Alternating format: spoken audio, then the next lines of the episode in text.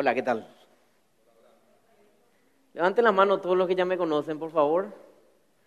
Bueno, pregúntenle a ellos.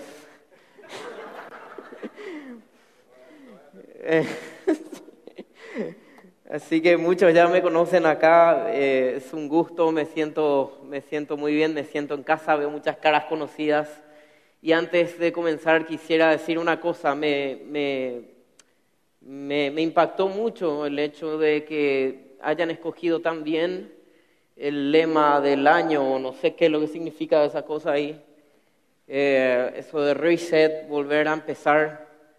Eh, yo creo que eh, hemos escuchado tres testimonios muy impactantes de gente que vuelve a empezar, ¿verdad? Sea que hayas cometido errores y quieras volver a empezar, sea que hayas venido de muy lejos y quieras volver a empezar, o sea que hayas tenido grandes pérdidas y quieras volver a iniciar. Hoy vamos a hablar un poco de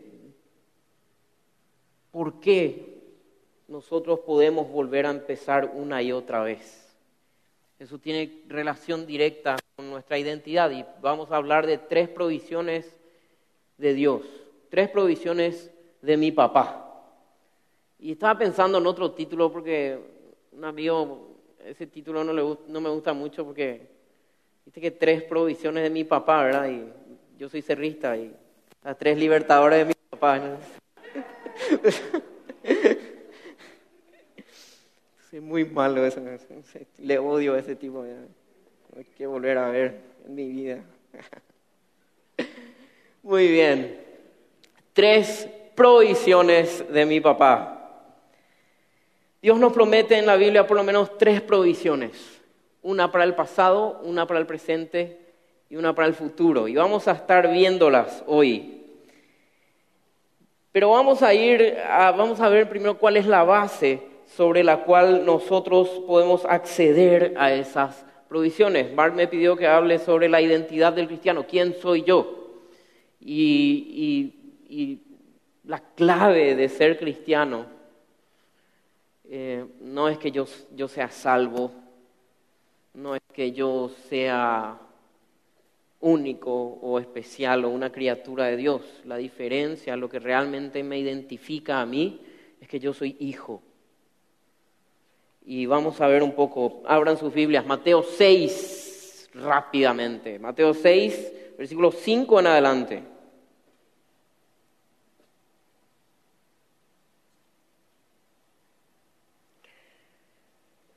Y cuando ores, no sea como los hipócritas porque ellos aman el orar en pie en las sinagogas y en las esquinas de las calles, para ser vistos de los hombres.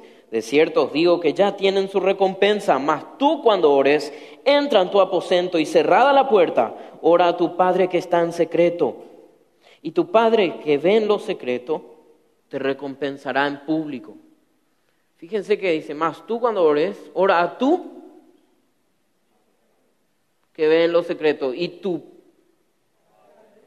te recompensará en público. Y orando no uséis vanas repeticiones como los gentiles que piensan que por su palabrería serán oídos. No os hagáis pues semejantes a ellos, porque vuestro Padre sabe de qué tenéis necesidad antes de que vosotros lo pidáis. Vosotros pues oraréis así, Padre nuestro que estás en el cielo.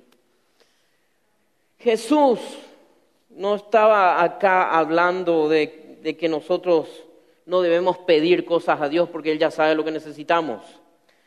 Tampoco está diciendo que hay que orar cortito para ser oídos o que tenemos que necesariamente siempre estar encerrados para orar. Jesús está haciendo una distinción entre dos tipos de personas. Dos tipos de personas aquellos que tienen una relación con Dios, una relación hipócrita con Dios, y aquellos que tienen una relación de padre con Dios. No sean como los hipócritas, como los gentiles, sino que ustedes oren así a su Padre. Jesús aclara que podemos acercarnos a Dios como Padre.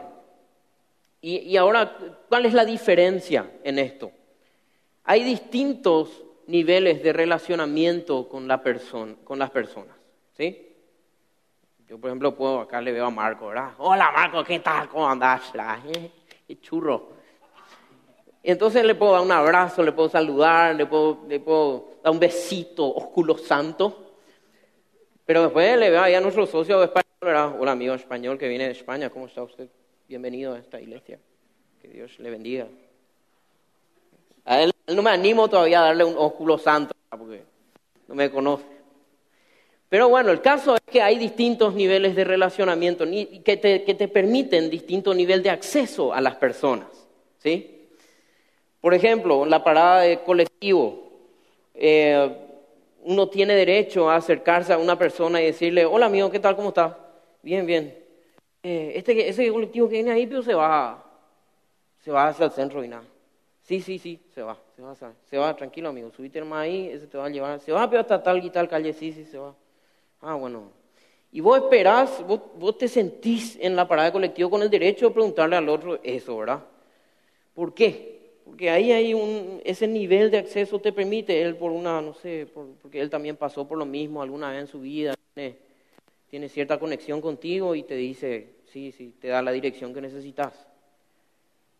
Eh, pero incluso vos le puedes preguntar la hora, amigo, ¿qué hora que tenés? Ay, tal, tal hora. Ah, bueno. Ah, se me va a acordar la hora. Y, y bueno, y después, y, pero yo no le puedo acercar y decir, che, amigo, eh, dame el número de teléfono de tu novia. ¿Qué vas a sacar? Porque, porque no tengo el nivel de acceso con esa persona. Distintos niveles de relación me permiten distinto nivel de acceso. Para tener una interacción profunda con alguien, necesito una base de interacción más profunda. Necesito un nivel de relación más profundo. Y un nivel de relación es el nivel familiar, es el nivel de relación más profundo. Nadie te conoce mejor que tu familia. Nadie te conoce mejor que tu familia. Yo acá puedo parecer casi, hola, ¿qué tal? ¿Cómo están ustedes? Pero mi esposa sabe cómo yo soy. Otro nivel de relación es el de amistad, ¿verdad? Tu amigo también te conoce más o menos bien. Y otro nivel de relación quizás es el comercial. La, que, la relación que vos tenés con una persona a quien compras o vendés cosas. La relación que tenés con el almacenero. Y ahí quisiera hacer un paralelismo para que podamos entender. En un nivel familiar, la base de la relación es lo que yo soy para vos. ¿Sí? ¿Por qué te amo? Porque sos mi hermano, o porque sos mi hijo, o porque sos mi papá. Listo. En, una, en un nivel de relación comercial, ¿cuál es la base de la relación? Hay quien adivina. El interés. Ahí están los estudiantes de administración, levanten la mano. A un nivel comercial, la base de la relación es el interés, lo que yo tengo para vos y lo que vos tenés para mí. Entonces es un nivel mucho más básico. Podríamos decir que eh, una, una relación comercial se basa en el interés y una relación familiar se basa en el compromiso. Ahora, una relación comercial se puede ir tornando, se puede ir tornando familiar. Este es el caso de mi mamá. Mi mamá tiene, tiene una casa grande que dividió en varios departamentos y básicamente de eso vive, ¿verdad? Pero mi mamá constantemente tiene problemas de plata. ¿Por qué? Porque comete un error básico del comercio, que es hacerte amigo de tu cliente. Nunca te hagas amigo de tu cliente. ¿Por qué? Porque en la, en la relación comercial la base de la relación es el desempeño. Entonces, si vos no me das lo que yo necesito, yo no te doy lo que vos necesitas. Si yo te alquilo mi casa y vos no me pagas el alquiler, chao, chao, ¿verdad? Pero ¿qué pasa cuando comenzamos a hacernos amigos?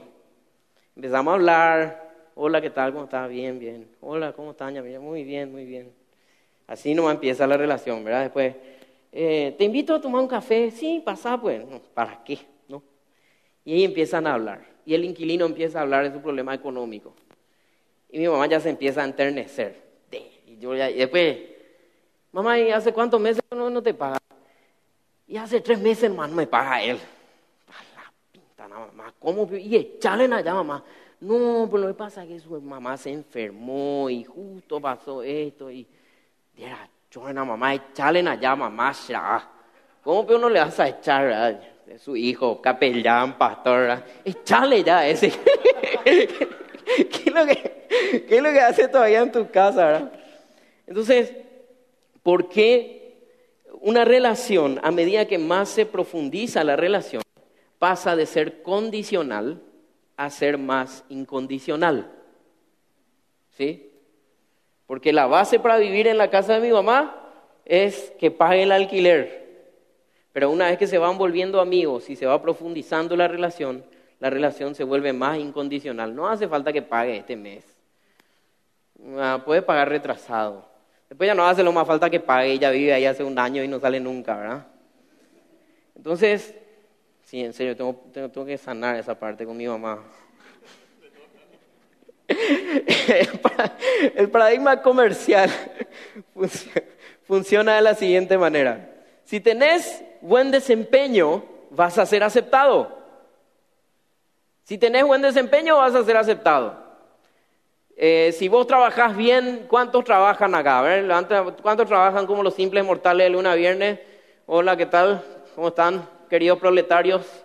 Bueno, la base de ustedes, de su relación con el patrón es su desempeño. Si ustedes trabajan bien, tienen su sueldo a fin de mes, ¿verdad? Y ustedes no trabajan por amor a su patrón, trabajan porque su patrón le va a pagar a fin de mes. Así de fácil, ¿sí? Ahora, algunos no le pagan, ¿verdad? Pero se cuestión. Eh, eh, y tu patrón te dice, vos sos mi amigo.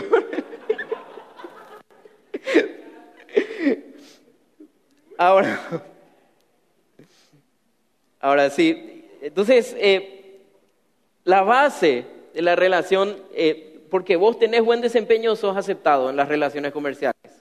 Si vos trabajás bien, vas a tener tu sueldo a fin de mes y poder trabajar un mes más. Pero en la relación familiar, primero sos aceptado y después tenés buen desempeño. Porque mi hijo, yo tengo un hijo, ¿verdad? Y ahora estoy invirtiendo en su educación, le mando a un buen colegio, le trato de disciplinarle bien, le pego tres, cuatro veces por día nomás más las que le pega a ella. Pero bueno, el punto es que yo trato de formarle a él para la vida. Él primero es aceptado y después yo espero que tenga buen desempeño. Por eso que las personas que no tienen un buen núcleo familiar entonces tienen problemas para tener buen desempeño en la vida. Porque las relaciones familiares funcionan así. Primero sos aceptado y después tenés buen desempeño. En la relación comercial, primero tenés buen desempeño y después sos aceptado. Y ahora ya van relacionando un poco, eh, ya saben un poco hacia dónde voy. Nuestra relación con nuestro Padre, si decimos que Dios es nuestro Padre, entonces nuestra relación funciona así. Primero soy aceptado. Y porque soy aceptado, entonces em, puedo tener buen desempeño. ¿Sí? Ahora, Jesús da ejemplos de cómo saber sobre qué base está tu relación con Dios. Los que oran repitiendo penitencias o en público para que la gente los vean, obran sobre una base condicional, sobre una base comercial. Se relacionan con Dios como si fuera que están haciendo una transacción con Él. Yo voy a hacer muchas repeticiones y Dios me va, me va a bendecir. Como oraban en Hechos a la, a la diosa de los Efesios, por dos horas gritaron. O Baal, respóndenos en el libro de Reyes. Los sacerdotes se pegaban los sacerdotes de Baal para tratar de llamar la atención de sus dioses, para tener las bendiciones de ellos. Muchas religiones creen que cumpliendo con buenas obras, yo voy a tener bendición de Dios. Dios, yo te doy buenas, buenas obras, vos me das bendición. Esa es más o menos la dinámica comercial de una relación con Dios.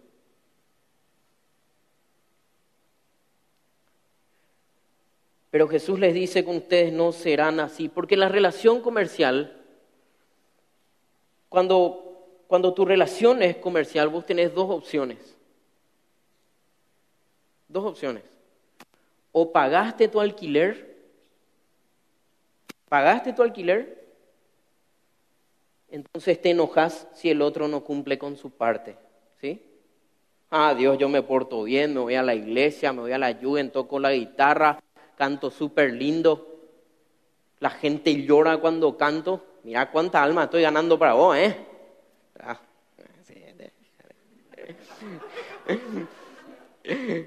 Así que vos, perdón Jairo, dame una linda novia.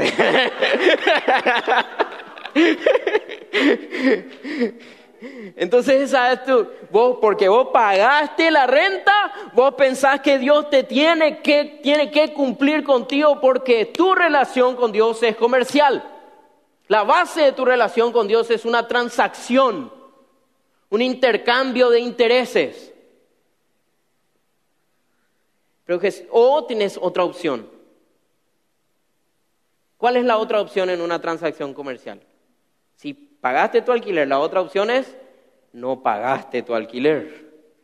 Entonces salí medio escondido de tu casa para que el dueño no te vea. ¿Sí? ¿Cuánto viene en alquiler acá? Dicho, somos muchos, ¿eh? Está bien, nosotros tenemos nuestro terreno en los cielos, amén.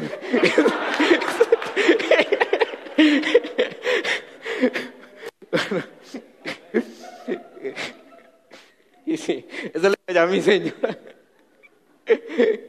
Bueno, tenemos otro terreno en los cielos. Bueno, el, el punto es, no pagaste tu alquiler, entonces, ¿qué tenés? Ansiedad. El dueño de la casa me va a echar. No pagué, no cumplí.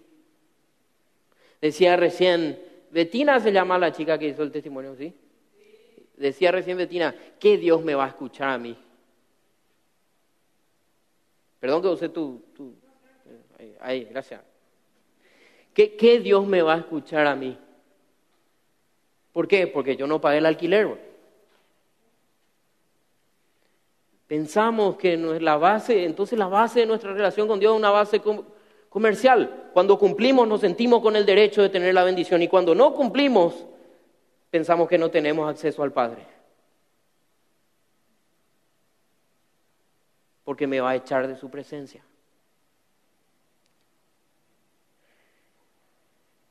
Una persona religiosa, y eso es lo que diferencia al cristianismo de todas las demás religiones, porque una persona de cualquier otra religión dice, Dios ven a mi vida y yo voy a hacer mi parte, una transacción comercial.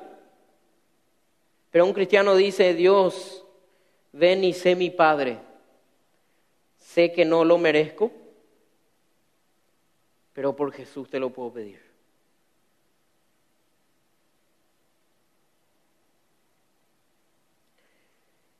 Los paganos no pueden orar como los cristianos, pero los cristianos sí pueden orar como los paganos. ¿Cómo sé a qué nivel me estoy relacionando con Dios? La actitud ante la respuesta es lo que determina el nivel de mi relación con Él. Porque si tu actitud ante la respuesta de Dios a algo que le pediste es enojo, yo me enojo con Dios, ya no quiero más saber nada de Él. Me quitó lo que amaba. Dios no cumple con lo pactado, Dios no, no cumple con el negocio que hicimos. O ansiedad yo no cumplí mi parte, así que lo único que puedo esperar de Él es que me caiga un rayo en cualquier momento. Cuando tu actitud frente a la respuesta de Dios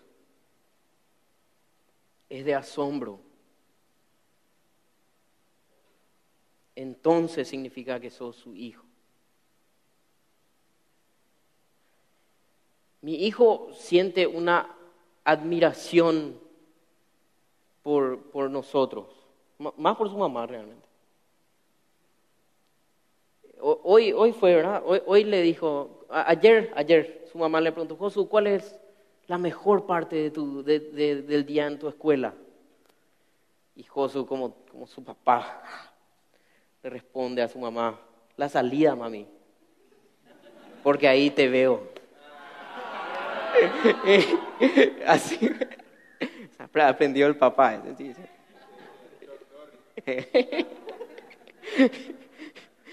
Entonces, la respuesta del hijo, la reacción del hijo con el padre siempre es de asombro, siempre es de admiración. Josu aprende una nueva macanada y eh, aprende a, no sé, a dibujar un, un Spider-Man y me muestra, papá, mira lo que hice. Yo, ay, sí, qué lindo. Purete, mi hijo, anda a hacer otro. Pues viene con el otro, ah, mira, hice dos. Ah, sí, está bien, purete, ¿verdad? ¿Por qué? Porque toda la hora trata de agradarme, de, sorprender, de, de sorprenderme. Y todo lo que yo hago a él le sorprende. Y trata de imitar. Y su reacción conmigo siempre es de asombro.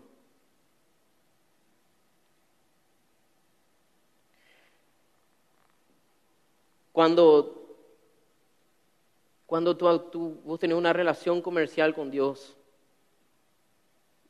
vos esperás la bendición de Él de alguna manera, si cumpliste tu parte. Así como el que trabaja, ¿verdad? Vos trabajaste todo el mes y cuando cobras tu sueldo no es que te va y decía a tu jefe, ay, gracias jefe, me diste un regalo inmerecido, ¿verdad? No, cobré mi cheque, ah, por fin, viejo, ¿eh? Menos mal no te atrasaste este mes. Entonces, nuestra, nuestra, nuestra, nuestra reacción es diferente cuando Dios es nuestro Padre. Y fíjense que el Padre nuestro, la, la forma en que nosotros tenemos que orar, no inicia con Creador nuestro, ni Rey nuestro, ni siquiera inicia con amigo nuestro que también, que es todas, las, todas esas cosas es Dios. Dios es nuestro creador, nuestro rey, nuestro amigo, dice Jesús que es. Pero empieza con Padre nuestro. Y no empieza con amigo nuestro, porque hasta la amistad, la amistad tiene un nivel, es un, eh, tiene un, tiene un, no tiene un nivel tan incondicional como el de la familia. Porque algunos dicen, amigo mejor que un hermano, ¿verdad? No, mentira. Porque tu amigo es tu mejor amigo hasta el día en que te traicione. Hasta el día en que falla tu confianza.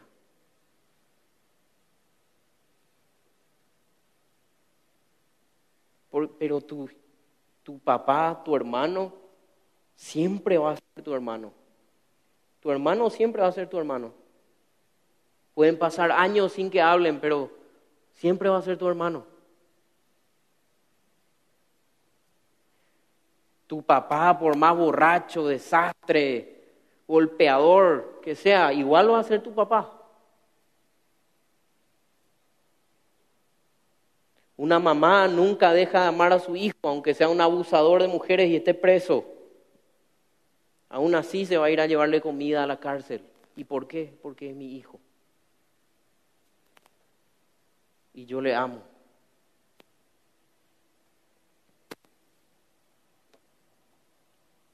Entonces cuando nosotros recordamos que Dios es nuestro Padre y por ende yo soy hijo, tenemos que recordar que esta es una relación incondicional que Él tiene conmigo y que yo tengo con Él. Nuestra identidad no la podemos ganar. La identidad de hijo se recibe. No hay nada que yo pueda hacer para ganarme mi identidad de hijo de Dios. Esa identidad se recibe.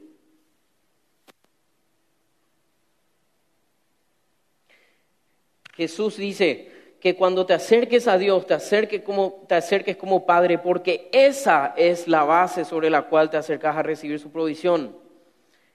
Juan 1.12 y Romanos 8.15 dicen, vamos a ver rápidamente, Juan 1.12, Teo Marcos, Lucas, Juan, Uche, ustedes son todos modernos, nos llama Biblia, ¿verdad? A ver, a ver, ¿quién tiene Biblia de verdad todavía acá, de la buena? Biblia, Biblia, ¿quién tiene acá? ¿Viste cuando decís dos veces las cosas, pues parece que es de verdad, ¿verdad? Este es madera, este es metal, metal, este es, este madera, madera, este es, este madera, ¿verdad? ¿Quién tiene Biblia, Biblia acá? Híjole, nadie nos trae más Biblia, Dios mío. Perdónalo, bueno, saben lo que hacen. Juan 1.12. Mas a todos los que le recibieron, a todos los que creen en su nombre, les dio la potestad de ser hijos de Dios, los cuales no son engendrados de sangre, ni de voluntad de carne, sino de la voluntad, ni de voluntad de hombre, sino de la voluntad de Dios. En Romanos 8:15, voy rápidamente.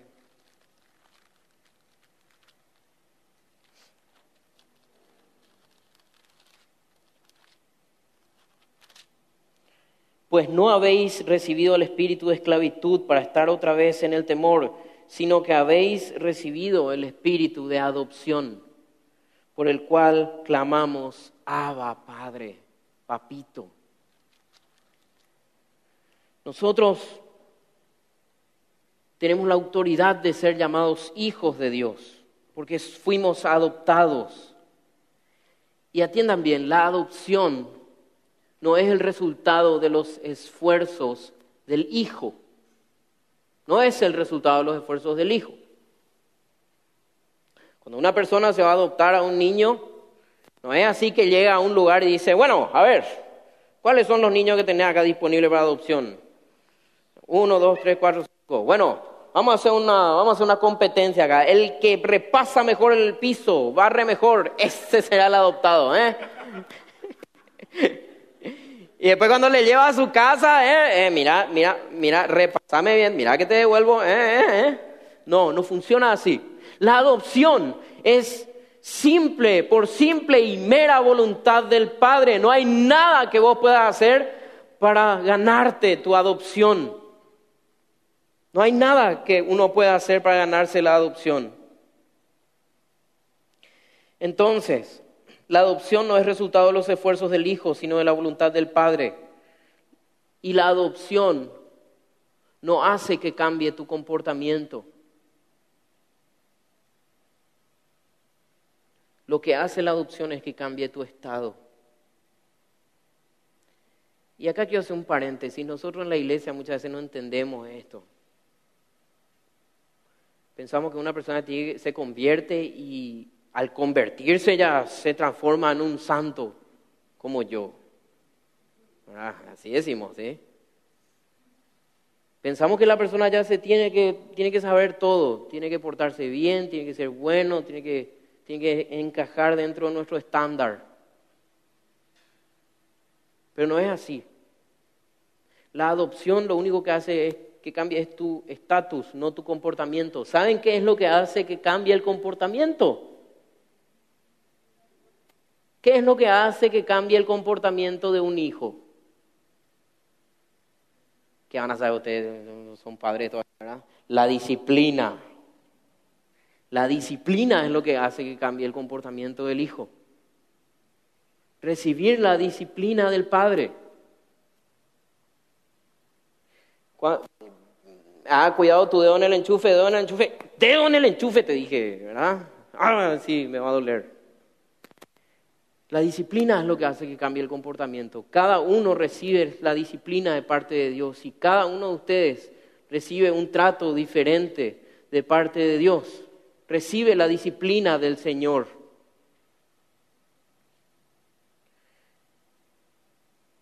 Dios no espera que seamos perfectos a la primera. El cambio esencial que ocurre cuando nos, cuando nos convertimos no es el comportamiento, es el cambio de estado.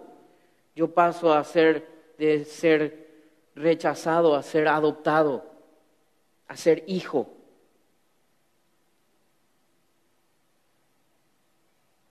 En Juan 17 Jesús oró al Padre pidiendo que nos ame, nos ame a nosotros, incluso como le amó a Él. Jesús es el Hijo natural de Dios y nosotros somos los adoptados. Él dice, yo me comprometo con ustedes como mis hijos e hijas, no sobre una base de su desempeño, sino sobre la base de mi compromiso.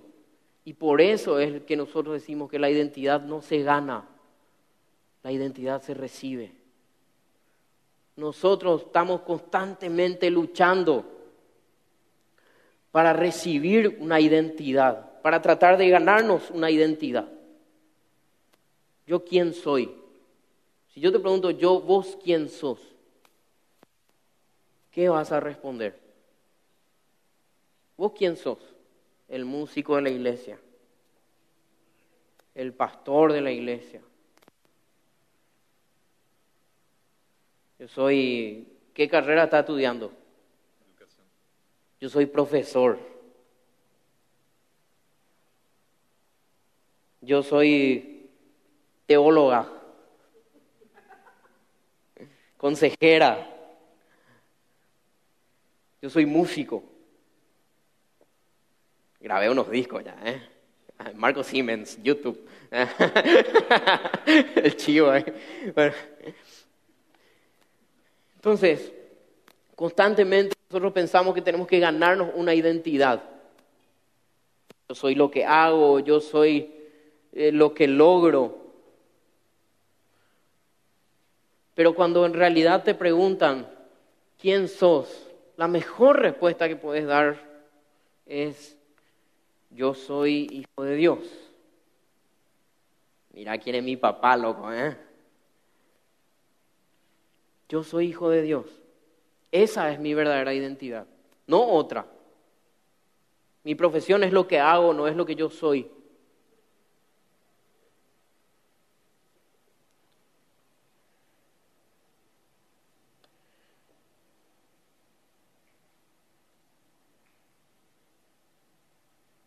Tanto paganos como cristianos se arrepienten de su pecado y eso no es lo que nos diferencia de, los, de, los, de las demás religiones.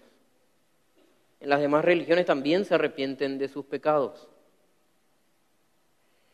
Lo que a nosotros nos diferencia de otras religiones es que nosotros somos conscientes de que ni con nuestras buenas obras alcanza para ganarnos la identidad que tenemos. Yo, eh, el hijo de Mark, eh, para mí es un, bueno, no sé si ahora sigue siendo así, pero el hijo de Mark es un ejemplo de comportamiento, ¿sí? sí. Eh, se porta re bien, Brunito, ¿verdad? Y no porque Brunito se porte re bien, yo le digo, bueno, a partir de ahora vas a ser mi hijo, pues más bien te portás. No, no, no es así. No ni todas las buenas obras del mundo alcanzan para que alguien te adopte. Ni todas las... Eh, mi mamá siempre me decía esta frase. Ni con toda la plata del mundo de mi ahí no vas a poder pagar el dolor que yo pasé cuando te parí. Y esa, ese es realmente el, el sentido de esto. Ni mis buenas obras, ni mis buenas obras alcanzan para pagarle a mi padre el hecho de que él sea mi papá. No alcanza. Conté que mi papá una vez hizo el cálculo de costo de cuánto gastó en pañales por mí, no sé qué. Y encima hizo los intereses a la fecha. Y, desgraciado. Perdona a mi papá también.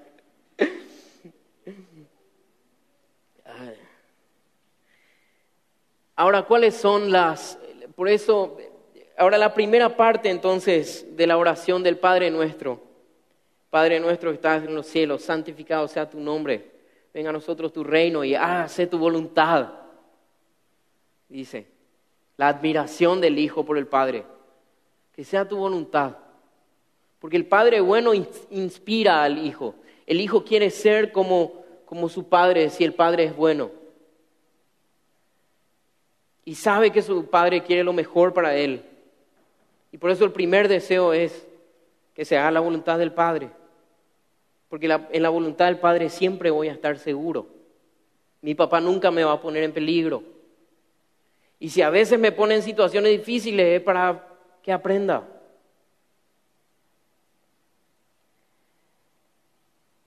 Y ahí llegamos entonces a las tres provisiones. Acá empieza la predica. No, digo nomás. No, digo nomás ya. Estamos, estamos terminando. La primera provisión. Perdónanos como nosotros perdonamos a quienes nos deben. La primera provisión es una provisión para el pasado. ¿Qué es lo único que podemos hacer por el pasado, gente? Perdonar. No podemos cambiar el pasado, no podemos ir y dar la vuelta a las cosas. Podemos quizás retribuir, podemos tratar de restaurar. Pero la provisión del Padre para tu pasado es el perdón. Así que no importa cuántas veces vos hayas fallado, puedes volver a pedir perdón y el Padre te va a recibir. No importa cuántas veces mi hijo me falle. Yo le voy a volver a recibir. No importa si hace una y otra y otra vez el mismo error. Y mi hijo es experto en eso. Tic nervioso ya tengo. Pero siempre le voy a perdonar. La primera provisión de Dios es aquella para tu pasado, perdón. No importa cuántas veces falles. Y cuando te venga el pensamiento de, ay, Dios no me va a recibir, mentira, tu papá siempre te va a recibir. A veces te va a recibir en la puerta con un cinto, sí, pero te va a recibir. Pero te va a recibir. Y a veces el castigo duele y la disciplina duele. Pero Dios nunca te va a rechazar porque un padre bueno nunca te va a rechazar. Nunca.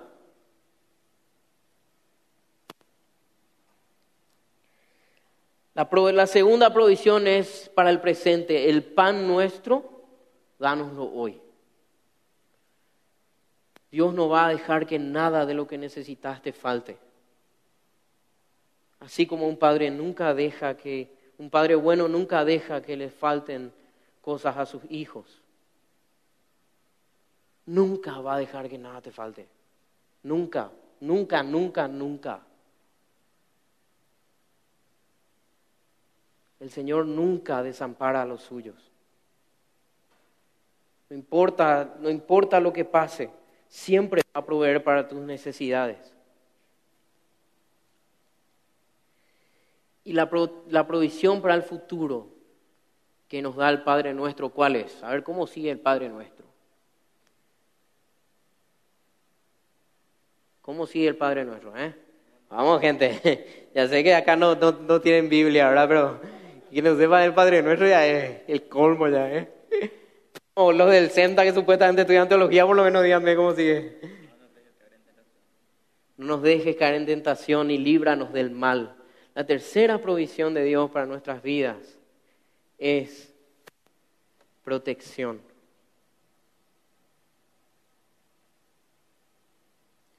Un padre siempre va a proteger a sus hijos. No, no va a dejar que nada malo suceda. ¿Y qué pasa si sucede? Porque a mí sí me pasan muchas cosas malas.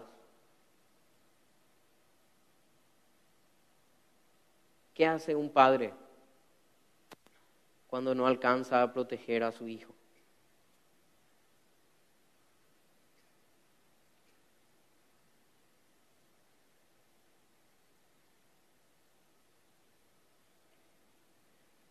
¿Qué estaba haciendo Dios en la mesa con tu silla vacía, Betina?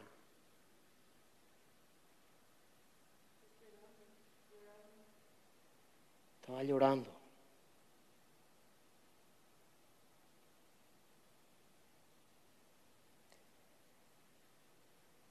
Un padre bueno siempre protege a sus hijos.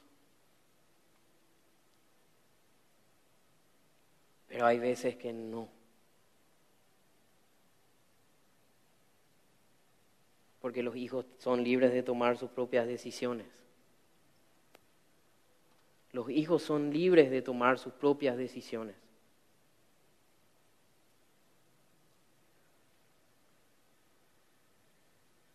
¿Y qué hace un buen padre? Espera a que su hijo vuelva de regreso. ¿Qué hace un padre cuando lastiman a su hijo? Se entristece y se duele con él.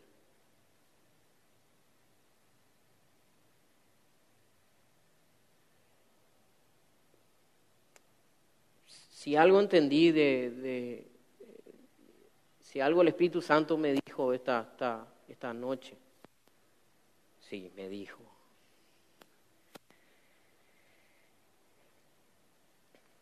es que hay, hay muchos jóvenes con dolor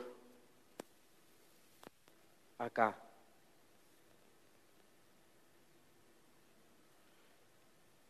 Y eso, y eso al padre le duele. Al padre, al padre le duele cuando a su hijo le lastiman, al padre le duele.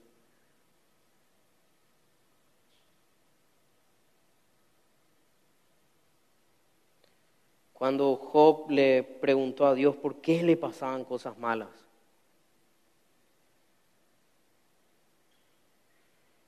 Dios le responde, ¿dónde estabas vos cuando yo hice todo esto? ¿Dónde estabas vos cuando yo creé el universo? El universo, la, la vida es mucho más compleja de lo que te imaginas, mi querido Job, estaba diciendo Dios a él vos no vas a poder hacer una perfecta justicia. En este mundo van a haber injusticias.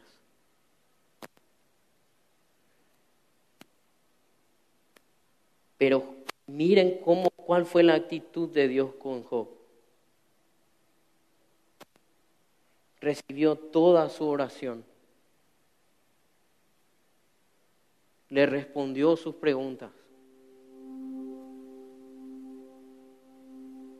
Y le restituyó lo que había perdido.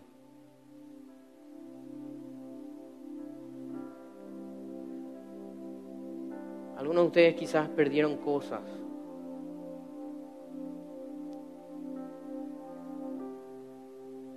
Algunos de ustedes perdieron personas.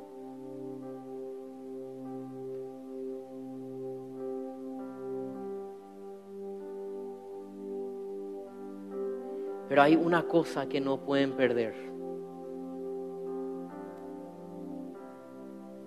Y eso es quiénes son. Nadie, nunca, va a poder quitarte lo que sos.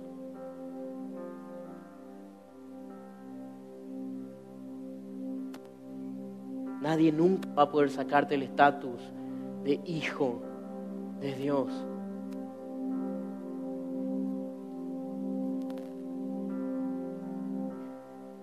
Y que nadie te pueda sacar ese estatus quiere decir que no importa lo que hagas, no importa lo que hayas hecho, tu Padre siempre va a estar ahí para recibirte con un abrazo.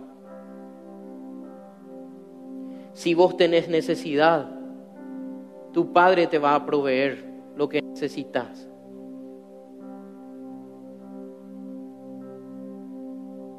Padre te dio una iglesia, hermanos en quien apoyarte.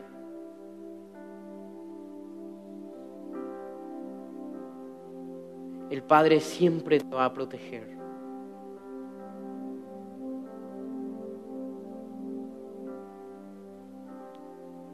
Siempre.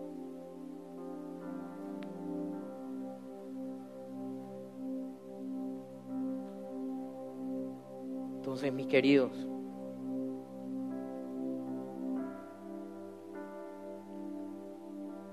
lo mejor que yo puedo decirles a ustedes sobre quiénes son es que son hijos de Dios.